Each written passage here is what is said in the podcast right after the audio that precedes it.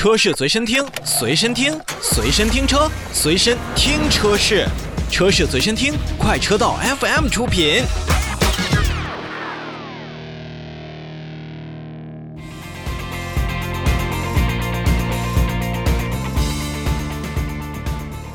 让我们首先来看吉利汽车在四月份的销量。日前呢，吉利汽车也是公布了四月份的销量数据。那在四月份呢，吉利汽车一共是销售了十万零三百三十一辆车型，而一月到四月的总销量呢，也是来到了四十三万三千九百零七台，同比增长有将近百分之四十，达到了百分之三十九。而其中，领克汽车四月份销量一万九千零二十一辆。同比增长约百分之八十七，环比增长也有百分之十六之多。那么领克全系的车型的累计销量已经突破了五十万辆，也是非常的一个亮眼的表现。在新能源车的一些领域，像几何 A、几何 C、帝豪 EV、帝豪 GSE 等等新能源车型呢，四月份总销量是三千七百八十七辆。而海外出口方面呢，四月份的出口量也是将近有一万辆。达到了八千五百七十八台。产品布局上来讲，跟咱们上一期所提到的长城汽车不同，吉利汽车还是主要以像 SUV 轿车为主线的运营方式。那么，这对于吉利汽车在整个的日常的销售态势来看的话，可能性会更多一些。那么，我们就来看看轿车。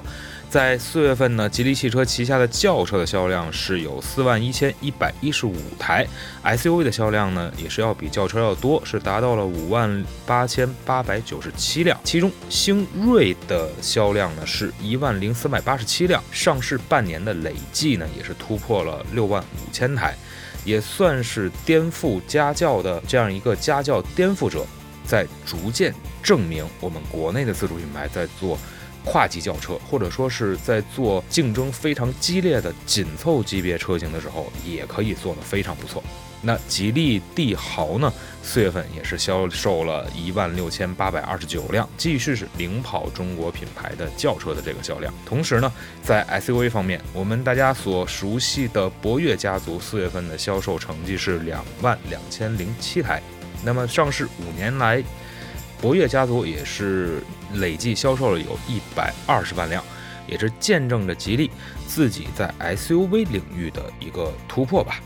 而缤越这一款小型的 SUV 在四月份呢是销售了一万零十八台，同比增长有百分之三十。那全新的 SUV 帝豪 S 也正式上市了，也是丰富了帝豪家族的一个产品矩阵，也为很多年轻人在选择第一辆车的时候提供了更多的一些选择。同时呢，由于像 CMA 架构啊，包括四点零全面的构架这样的造车时代的来临。那么吉利汽车呢，也是要推出类似于像星越 L，呃这样的车型。那么在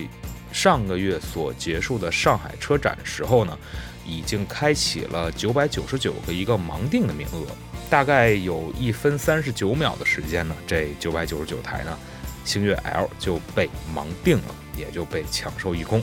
那可以说有很多的消费者还是比较关注。这一台吉利即将上市的中大型 SUV，而我们刚才所提到的领克品牌呢，之所以能够获得五十万用户的一个喜爱，那其实对于它的研发呀、它的外观设计啊，包括一些做工，而最重要的性价比和动力上的这样的优势，我觉得是分不开的。那么不光是有年轻人喜欢的，在各个细分市场当中的一些设定。而且在领克的品牌身上，我们也是见到了，在早年间我们在国内的品牌当中不曾见到的那种做工以及它的动力。那在五月五日的时候呢，呃，像领克零五的 PHEV 也是正式上市，二十二点七七万元的售价，要是横向对比来看的话，确实不算太贵。但是与很多的我们国内的自主品牌相比的话，领克品牌的这样的售价还是相对来说会更高一些，但不足以去阻挡很多年轻消费者对于像领克零三、领克零三加，甚至是零一、零二，还有没有上市的零二 Hatchback 这样的车型的喜爱。那同时呢，在二零二零年的九月份，实际上领克汽车就开启了欧洲计划。那么同时呢，领克之前在车展当中所推出的那款 Zero Concept 概念车，也被正式命名为了极客品牌。而极客零零一作为极客品牌所打造的首款量产车型，也是开始进行了预定。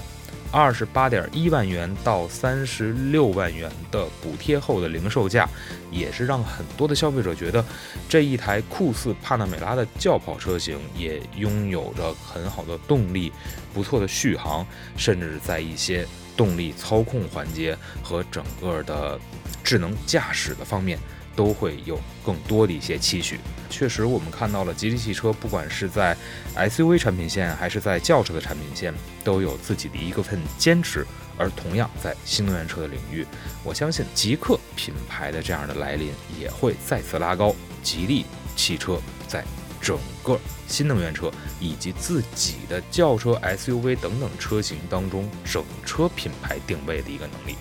好，那让我们稍事休息一下，稍后要跟大家说一说，在一个汽车工厂里边跑个马拉松，到底是什么样一种体验。